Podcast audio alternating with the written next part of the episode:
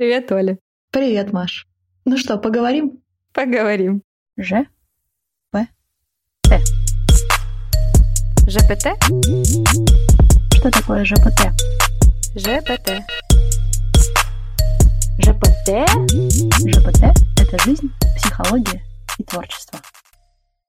Перед тем, как мы начнем говорить, нужно упомянуть прекрасный случай о том, что мы всегда в конце выпусков агитируем писать нам в социальных сетях, и только на прошлой неделе мы узнали, что в Яндексе невозможно писать отзывы.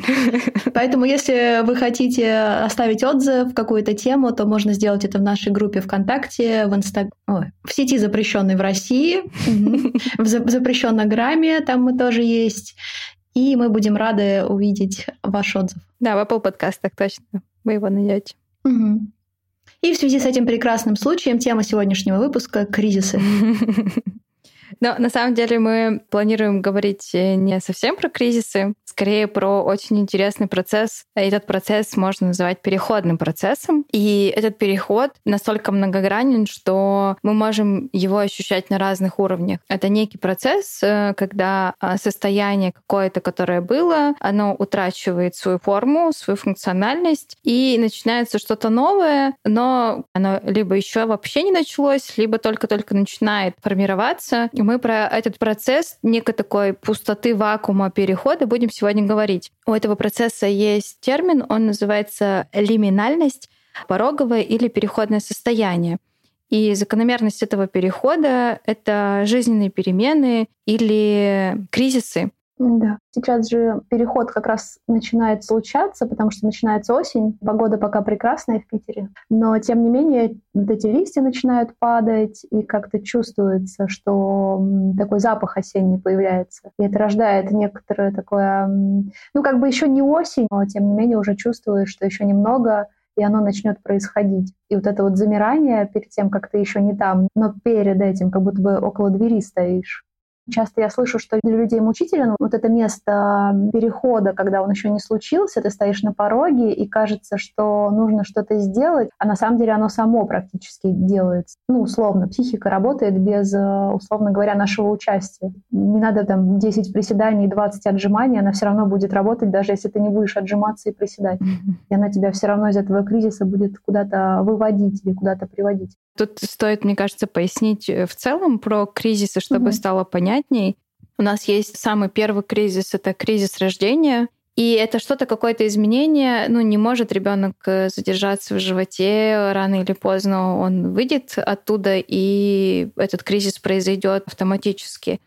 И дальше он будет дополняться психическим развитием. Ребенок начнет уже расти по взаимодействии с внешней средой, и его психика начнет формироваться таким образом, чтобы иметь контакт с этой средой и с людьми, которые находятся в этой среде. Дальше кризис идет первого года, кризис, когда ребенок начинает ходить, и он расширяет пространство своего взаимодействия с миром, оказывается, мир намного больше, mm-hmm. и можно бежать и расширять. Я, кстати, вспомнила, ты вот сейчас говорила про младенческий возраст психоаналитической теории личности. Там есть такое место, когда у младенца начинаются колики. И это примерно то же время, когда в психике начинаются изменения. Ну, там мама начинает начинает отходить, например, там, да, чаще, то есть у нее какая-то там жизнь возвращается, которая не только вот вокруг ребенка. И у него появляется недовольство в психике и недовольство в животике. Mm. Ну, то есть они такие вот связанные, что типа вот она мне дала отравленное молоко там. Понятно, это там условно, потому mm-hmm. что малыш еще не может такими категориями мыслить. Но вот это такое очень любопытное место, где э, физический процесс, физиологический завязывается с психическим. И причем у всех младенцев в одно и то же время это происходит. Это просто магия какая-то.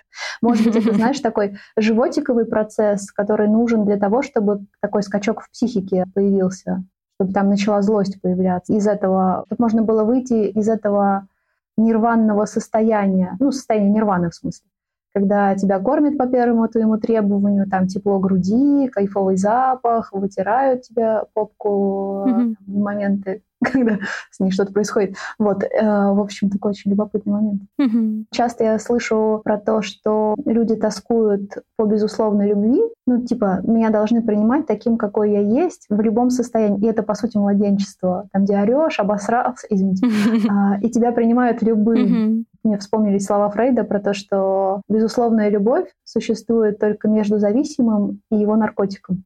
Такое прям нирванная наркотическая нега. Я подумала еще про кризис самого рождения. Однажды мне сказали, что а, запускает родовой процесс не организм матери, а организм ребенка. Когда уже вот в этих условиях животика кайфово, приятно, но уже становится неудобно, он уже слишком большой, и ему нужно какое-то такое вот расширение, больший мир и тогда запускается механизм родовой деятельности. И это очень любопытно, мне кажется, в кризисах, я по себе во всяком случае замечаю, что кризис наступает тогда, когда я понимаю, что все, мне вот здесь уже тесно, а там, не знаю, я так с работы увольнялась, я уже понимаю, что ну все. Причем раньше ты не можешь уйти, так часто бывает, не можешь уволиться, просто вот силами не собраться, понимаешь, что это не твое и никак. А когда ты чувствуешь, что это внутри дозрело, бац, и это начинает происходить. И как будто уже без твоей воли, но ты это запускаешь. Я думаю, что ты сейчас говоришь где-то про кризис около 30 лет.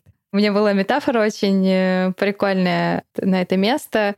Я гуляла с дочкой на детской площадке, и там было две площадки. Одна для малышей, малышковой, там все такое маленькое, и вторая для постарше детей до подросткового возраста. Там уже горки повыше, там уже лесенки высокие. И я заметила, как один мальчик катается на малышковой горке. Он скатывается с малышковой горки, и ему уже тесно. Но по ощущениям, как будто бы ему страшно пойти вот в то новое. И вот он тусил с этими маленькими ребятами. И я подумала, что кризис — это когда ты уже вырос из маленькой горки, а на большую горку у тебя еще вот чего-то немножечко не хватает. Ну вот физиологически он уже мог кататься на больших горках, а вот, видимо, психически взаимодействовать с детьми, потому что, правда, у них там своя коммуникация была — он, видимо, еще не готов был, и поэтому он предпочитал тусить с малышами, потому что они там с ним очень прикольно взаимодействовали. И это тоже интересное такое место. Мне кажется, что вот кризис, он похож на ощущение, когда ты сидишь на этой детской горке, ты уже большой, и у тебя уже ножки свисают с этой горки, и ты понимаешь, что все, ну пора,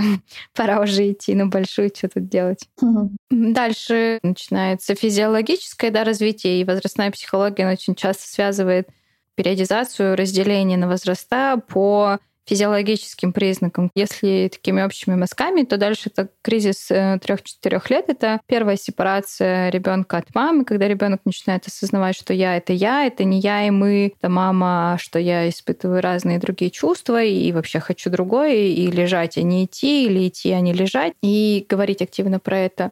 Потом кризис 7 лет, когда у нас э, доформировалась психика. Вот в 7 лет все наши психические процессы, речь, память, мышление, воображение — это самый последний процесс, который вот э, заканчивается. То есть он формируется в начале, и он самый последний заканчивается где-то в 7 лет формироваться. И тогда почему детей отдают в 7 лет в школу? Потому что психически они переходят на следующий этап, то есть они психически дозрели, и все, они начинают уже вступать в новую фазу взаимодействия. Это не игровая форма взаимодействия с миром, а уже познавательная деятельность, то есть как я и другие, как я и мир взаимодействуют. И дети идут в школу, у них другая социальная включенность уже происходит. И тут происходит первый кризис, потому что в большинстве случаев это такое очень резкое изменение. То есть если в садике все такие малыши, все так милые, mm-hmm. все эти постановки детские и кружки, то в школе совсем по-другому, все намного жестче и требовательнее. Детей сразу сажают за парты. И чем мне нравится, кстати, вот история про прескулы, да, вот сейчас мы живем на Бали в Индонезии, и тут есть вот эта форма прескул, когда дети попадают в школу 3-4 лет, и у них так интересно 4 угу. или 5 кабинетиков в 3 года они попадают, у них очень много игрушек и практически нет дидактического материала. Четыре года у них игрушечек становится меньше, появляются парты и чуть больше дидактического материала. В пять лет у них еще меньше игрушечек и еще чуть больше дидактического материала. И вот в шесть лет у них уже почти парты, там практически нет игрушек. То есть это настолько плавно происходит. Плюс у них есть дни, когда они э, собираются все школы, у них какие-то праздники, и дети как бы потихонечку включаются в этот процесс, и поэтому у них такого резкого контраста не происходит, как у нас, например, в России в школах несмотря на то, что есть подготовки к школам, все равно они немножко по-другому протекают. Это тоже один из кризисов, который ребенок проживает именно тем, что он переходит из системы в систему. Mm-hmm. Ну а дальше мы знаем подростковый кризис, всем известный, гормональный, прекрасный. Дальше опять переход из системы в систему этой школы в какое-то образовательное учреждение. Да. Плюс юноша уже или девушка начинает искать и задавать вопросы, а кто он, что он, зачем он в этом мире, что он хочет. Угу. И дальше, мне кажется, все логично. В 21-22 года человек отправляется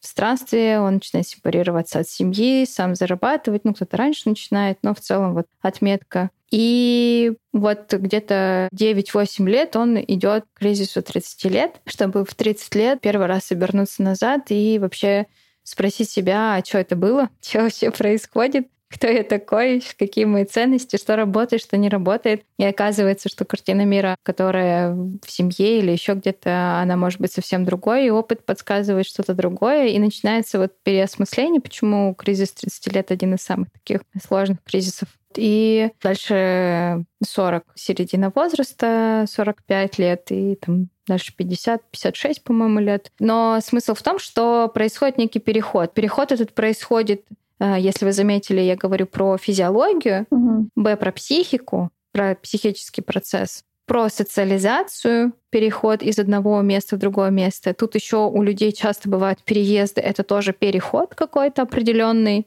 Дальше изменение социального статуса, если родители разводятся или если появляются сиплинги в этот момент, угу. младшие какие-то, потому что это тоже кризис, который ребенок проживает. Дальше это может быть ценностные кризисы, когда появляются какие-то социальные круги, в которых включен человек или исключен человек, это тоже является э, кризисом. Ну и параллельно с этим, вот мы, смотрите, из такого ближнего плана переходим в такой больше план систем. И есть еще кризисы, которые связаны на культуральном уровне, которые могут также отражаться на семье и тем самым отражаться на человеке. Ну, то есть, например, какие-то правительственные изменения, там, политические штуки, ну, или даже, я думаю, погодные кризисы, да, там, катаклизмы, наверное. Да, катаклизмы тоже все туда входит, да, угу. землетрясение, когда вот э, что-то происходит такое на глобальном уровне, это тоже все отражается на человеке. То есть получается, что если мы возьмем, то у человека идет много треков, у него есть трек дня, то есть он проснулся, например, не выспавшимся, и у него происходит какой-то процесс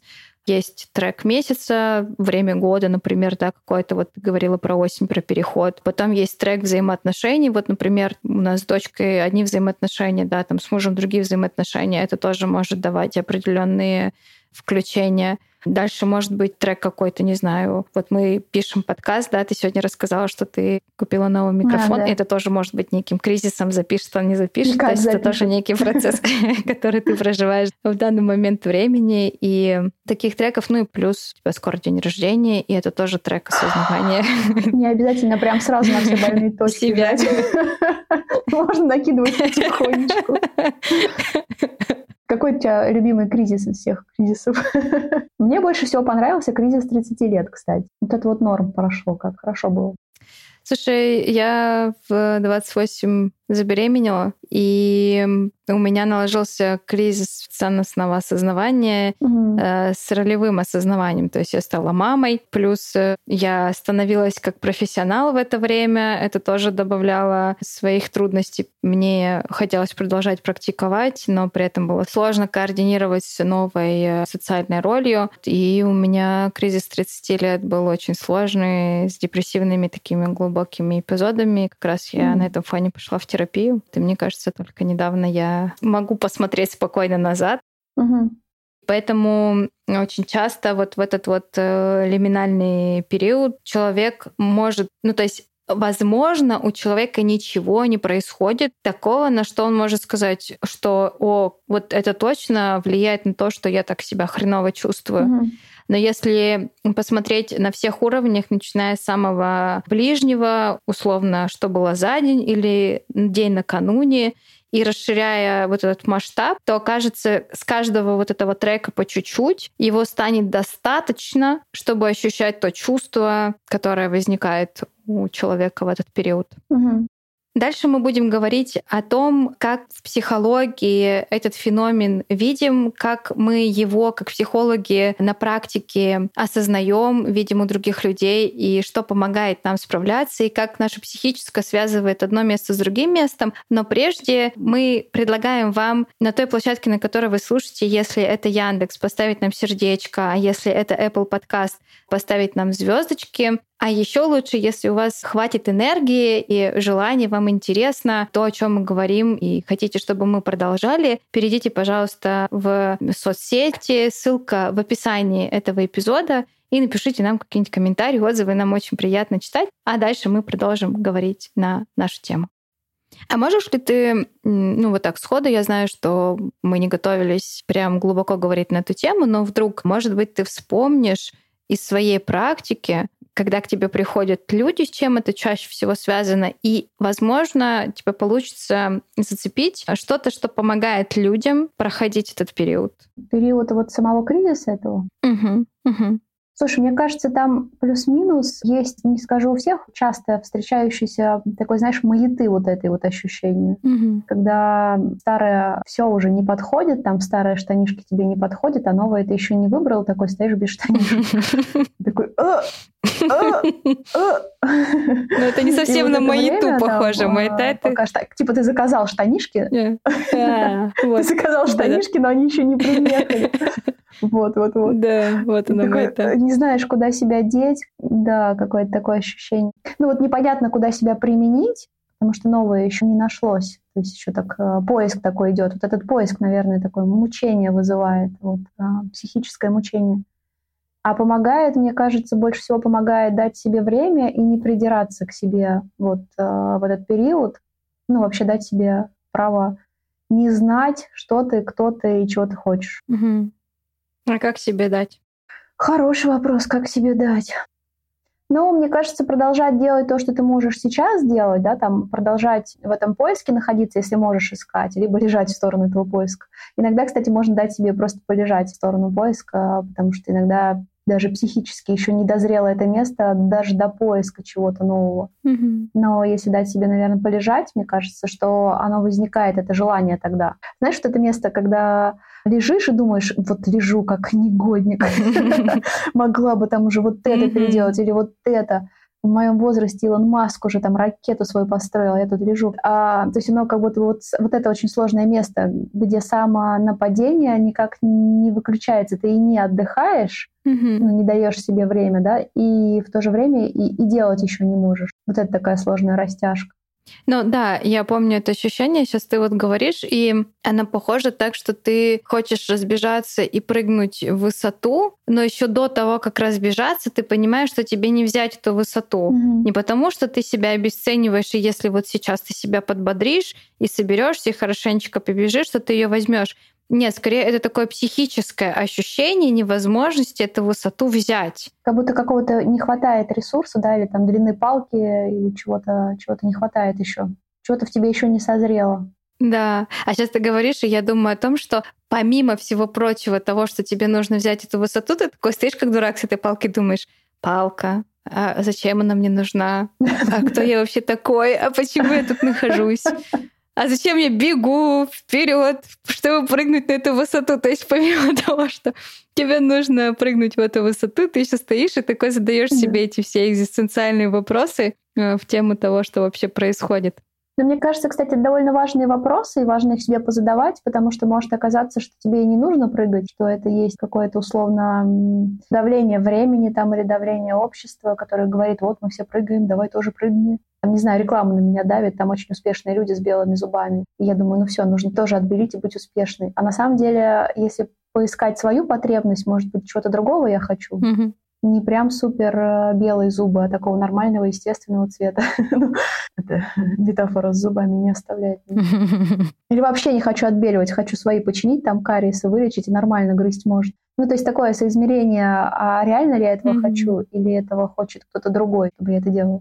И мне кажется, вот это очень сложное место, потому что реально ты чувствуешь давление вообще вот это вот социальное? Ну, не знаю, там, что нужно быть успешным, к 30 у тебя должен быть дом, дача, машина, две собаки, кот и, и пять детей, или там, наоборот, успешная карьера, что сложно выбирать становится, чего я-то хочу, если со всех сторон слушать. Ты задаешь мне вопрос? Ну да. Задаю вопрос, сама на него отвечаю, видишь? Я многостаночник. Слушай, мне помогает несколько вещей в этом. Первая вещь — это то, что я периодически отключаюсь от соцсетей. У меня есть такая практика. Угу и даю себе вот эту вот промежуточную фазу небытия, когда я стараюсь не кушать все подряд, а прислушиваться к голоду и смотреть на отклик. То есть, когда я стала практиковать, мне я просто очень увлекающийся человек, и мне все очень надо. И если вспомнить, что до того, как мы начали записывать, я тебе показывала, что из бисера сплела себе колечко и колье, то я очень увлекающийся человек. Вот. И поэтому у меня нет такого места, в котором бы мне было неинтересно, и из-за этого я не чувствую, что мое, что не мое, потому что я очень увлекаюсь. Поэтому ну, вот это место отключения, потому что я знаю свою особенность такую, это место отключения, где я даю себе возможность побыть в тишине, и это у меня связано очень с соцсетями, вот как ты говоришь, с рекламой, вот с чем-то таким. Ну, угу. тупо сидеть дома, не смотреть ни в чьи жизни, просто смотреть, не знаю, себе на ноги и смотреть, куда эти ноги хотят идти или они хотят лежать. Ну, вот условно, ну, как бы какая-то такая вот история. И второе место — это такие практики медитации, но я очень люблю breathwork, там есть длинные церемонии, и они сделаны с музыкой, то есть это помогает погрузиться в себя через музыку. Мне очень сложно погружаться без музыки пока что. И это такое место, когда ты первые 30 минут гоняешь еще мысли, они у тебя гоняются, и ты такой, а так, вот надо еще вот это сделать, о, я думал про вот это, окажется, я хотела съездить, не знаю, в Австралию или еще что-то такое, да, мы друзья поговорили там про это. Ну, вот где-то 30 минут это обычно занимает, и после 30 минут так как там меняется частота волн в мозгу, ты не можешь уже не думать, все, ты погружаешься в себя, и у тебя какие-то обрывки, такие вот какие-то куски бессознательного, какими-то образами, ощущениями. И если вот их запомнить и попробовать дать себе возможность их развить, вот из них очень много что рождается, того, что очень про меня, про то, что я хочу. И тогда, да, можно поймать э, это ощущение, тоже на самом деле я хочу. Угу. Я посмеялась, я недавно вот э, на месяц решила не пользоваться соцсетями. Я занимаюсь английским со своим репетитором, и она подбирает иногда материал так, чтобы мне было интересно, и поэтому она мне скинула видео, в котором девушка рассказывает, как полезно освобождать пространство информационное. И в конце она говорит, подпишитесь на мой канал, вы получите еще больше информации. И мне стало так смешно, это такая ирония просто. Это интересное место, которое можно рассмотреть на разных э, вещах, э, из больших до маленьких, вплоть вот про дыхание, про которое я говорю. И правда, даже на дыхании можно увидеть, как мы расширяемся, вдыхая воздух, и вот мы полны чего-то, вот наша сила, вот мощь, мы реализуемся — и мы не можем не выдохнуть. Мы должны это выдохнуть, мы должны это отпустить, мы должны это как-то либо отдать, освободить, э, дать возможность умереть, трансформировать это каким-то образом, выдохнуть. И вот она фаза замирания, когда нет ничего, когда есть пустота, когда непонятно что, и очень сложно в наш мир, когда мы каждую секундочку эффективны. Вот я чищу зубы, слушаю подкаст, при этом mm-hmm. я бегу по беговой дорожке, не знаю, слушаю классическую музыку на фоне. Ну, короче, очень сложно. Да, это мне сразу три мысли в голову запустили, две из которых я забыла. Я думала, знаешь, про что? У меня возникла мысль, что ты такую важную вещь сказала, что я знаю, как это у меня устроено. Мне кажется, кризис 30, он связан с тем, что ты начинаешь понимать, как ты устроена, и э, пропадает вот это желание это как-то жестко отстаивать, говорить, да, у меня так. Вы все должны смириться с этим какое-то спокойствие в этом месте наступает. Ну, типа, я вот тормознутая, мне нужно больше времени, чем кому-то, чтобы понять какую-то мысль, обдумать, или чтобы начинать новое дело. То есть это место, где можно уже к себе так уважительно относиться, как к своим особенностям. Вот про это мне как-то так важно было заметить. Это напомнило мне про тему, которую я думаю время от времени — про ожидания от терапии. Там, может быть, мы про это поговорим, чего ожидать, ну, потом в, дальнейших подкастах, чего ожидаешь от терапии, что на самом деле случается. И вот это место, где люди часто приходят, я сама так приходила, с мыслью о том, что мы сейчас тут что-то подредактируем по мне, я буду, ну, типа, сверхчеловеком, без вредной примеси чувств. Есть такой термин который сейчас популярен, проработай это. Угу. Ну и как будто бы люди думают, что проработать это значит больше никогда не переживать, не грустить, угу. не стыдиться, не виниться, не злиться, как будто эти чувства просто отменяются. И мне кажется, что проработать э, это скорее про то, чтобы принимать, что ну я вот чувствительная очень, это моя особенность, мне нужно быть с этим аккуратной, мне там, если я сильно напрягусь, я знаю, что мне нужно будет сильно отдохнуть ну, буквально лежать. Ну, потому что я по-другому не отдыхаю. Мне нужно лежать одной и тупить. И мне кажется, что это тоже про такую бережность к себе. Mm-hmm. Ну, то есть ты узнаешь себя, становишься бережным. И тогда ты, ты узнаешь, как ты проживаешь кризисы. Что, там кризисы меня очень пугают. Мне нужно там пять человек, с которыми я проговорю свои опасения, про то, как все ужасно и просто полный трэш. И не надо мне никаких советов давать, мне достаточно просто, блин, ну хреново быть тобой, ну или чего-то такого, или просто побыть со мной и послушать. И в этом тоже такая помощь в проживании кризиса, узнать, как ты его проживаешь, ну что для тебя характерно. Это, знаешь, как э, ужасный пример, но у меня, когда организм отравляется, кому-то помогает, извините, кому-то помогает два пальца сунуть в рот, и там все проходит нормально. А мне нужно дождаться, пока мой организм не сделает это сам. Вот по-другому вообще не работает. И вот в кризисах то же самое. Мне нужно дождаться, пока мой психический организм решит, ну все, мы готовы, давай делать. Все, тогда меня не остановить. Но вот пока не принято решение внутри меня, вообще бесполезно толкать. Поэтому вот знать о себе такие особенности, мне кажется, очень важно. А мне кажется, еще тут есть две вещи, про которые мы можем сегодня еще поговорить. Это вещь в том, что у нас есть ну, есть больше, но я назову сейчас э, очень грубо две вещи. Это психическое и физиологическое. Очень часто и в психологии, я помню, когда училась, говорили о том, что есть направления, которые уделяют больше внимания психическому, игнорируют физическое, и есть подходы, которые видят физиологическое, игнорируют психическое.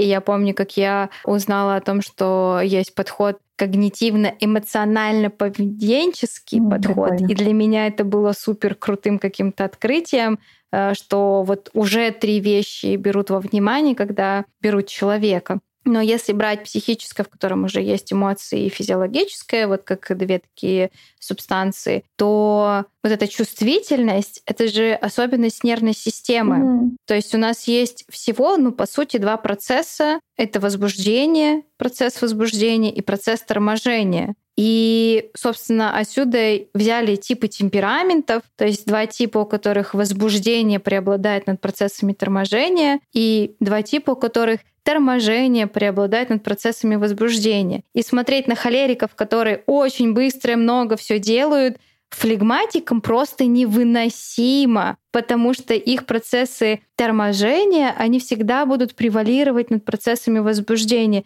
Это их особенность нервной системы но при этом они могут сесть и очень кропотливо в течение угу. долгого времени делать какую-то работу, которую холерики вообще не могут сделать. И тогда холерики начинают завидовать флегматикам, и им кажется, что им нужно быть усерднее, просто заставить себя делать эту работу. Но они не могут ее сделать, потому что их тип темперамента, он совсем другой. И для меня это было открытием. Казалось бы, это так просто, но зная даже просто свой тип темперамента, можно уже понимать что-то про себя намного больше. Я помню, как в институте мы делали супер простой тест. Я прям рекомендую его сделать. Это тэппинг-тест, а, да, да, где несколько квадратиков, угу. и ты засекаешь да, 6 квадратиков, ты засекаешь минуту времени, и, по-моему, каждые 15 секунд да, ты переходишь из одного квадратика в другой квадратик, и ты просто очень быстро ставишь точечки. Все, ты больше ничего не делаешь. И потом ты считаешь эти точечки и выстраиваешь график.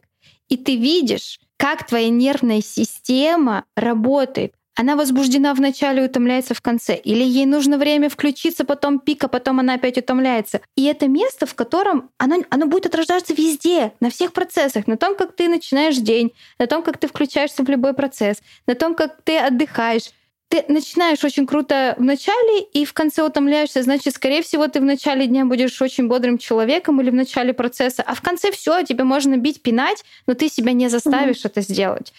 Казалось бы, у тебя есть руки, ноги, у тебя есть нервная система. Come on, ну как бы ты такой? Ты родился цветочком, не знаю, а не кактусом. Ты родился виноградиком, а не помидоркой. Ну как бы вот твоя особенность. Но люди искренне верят, что если они еще немножечко промотивируют себя или сделают еще какой-то супер фокус над собой, супер упражнение, то они хакнут эту систему.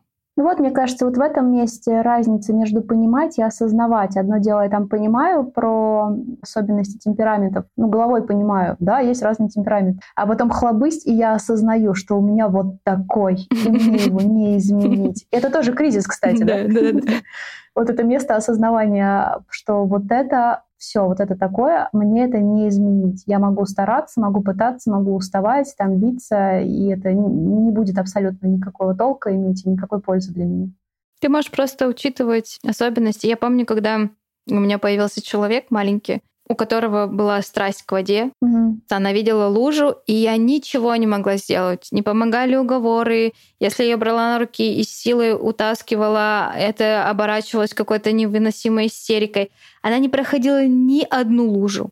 Даже вот малюсенькое пятно, я показываю размером с монетку, у меня есть фотография, она лежит рядышком, и ее пальчик находится в этой маленькой лужице. То есть эта страсть была, ну вот это ее страсть, это как бы ее особенность. Я поняла, что если я ее не учитываю, я делаю хуже себе и ей. И тогда я стала задавать себе вопросы, что я могу сделать, зная ее особенность, зная, что мы выйдем и мы увидим какую-то лужу.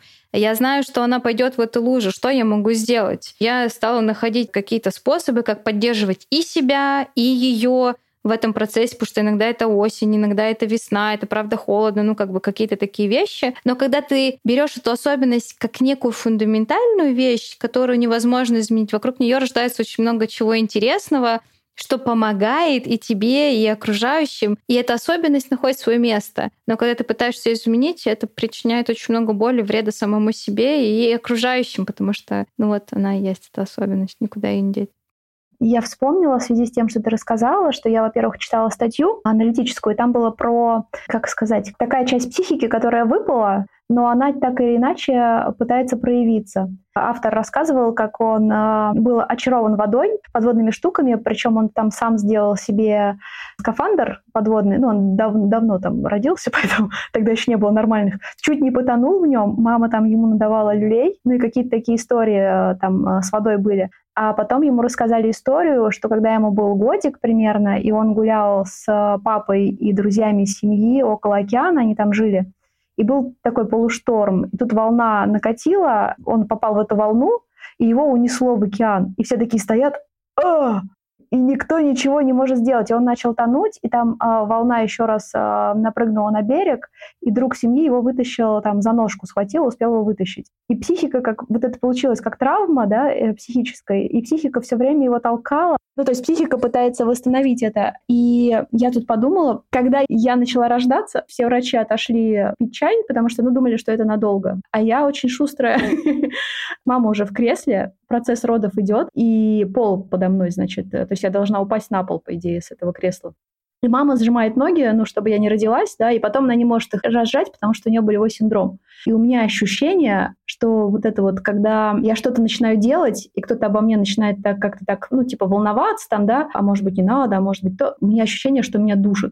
И вот я думаю про связь вообще вот этих двух историй. Ну там, мам, если ты это слушаешь, это мой глюк, э, я знаю, что ты меня не душишь, но у меня там от мамы ощущение периодически, что она меня пытается остановить и удушить. И я думаю, ну не связаны ли это вообще такие психические штуки? И как это может быть там и у других людей тоже связано?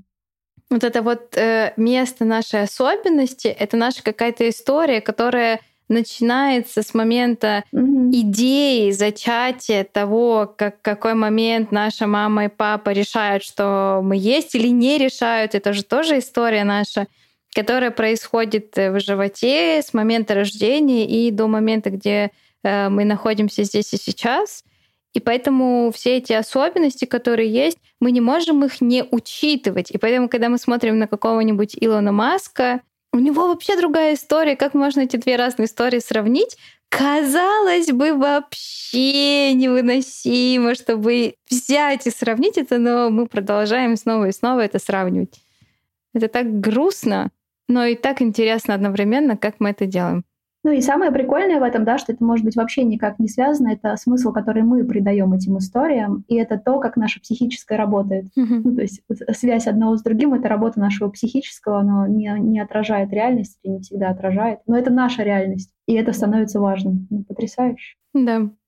Ну и последнее, наверное, что я хотела бы сказать сегодня — Мне кажется, что то, что мы утрачиваем в этом лиминальном периоде, и то, что мы приобретаем в новом периоде, оно так или иначе связано с тем, какие смыслы мы придаем этому тому, что мы теряем, и тому, что мы приобретаем. Вокруг этого еще на самом деле много чего хочется сказать, но я вижу, что мы уже очень много времени про это говорим. Но там еще очень много историй про ритуалы и способы опоры на такие переходные состояния. Mm-hmm. Еще есть много лиги, которые смотрят на эти переходные состояния как на процесс умирания. И вообще тема смерти как будто бы начинает подниматься. Со всем этим но точно так же, как у всех цикличности, и в этом же месте и тема рождения, да, потому что это возможность, например, сделать еще один эпизод на э, эту тему или что-нибудь такое. ЖПТ — это жизнь, психология и творчество. Спасибо, что были с нами в этом эпизоде. Присоединяйтесь к нам в соцсетях GPT нижнее подчеркивание ОМ Ссылка будет в описании. Мы будем рады вашему мнению, обратной связи и обсуждениям. А если будете хамить, мы вас заблокируем. Шутка! Шутка! А может и нет.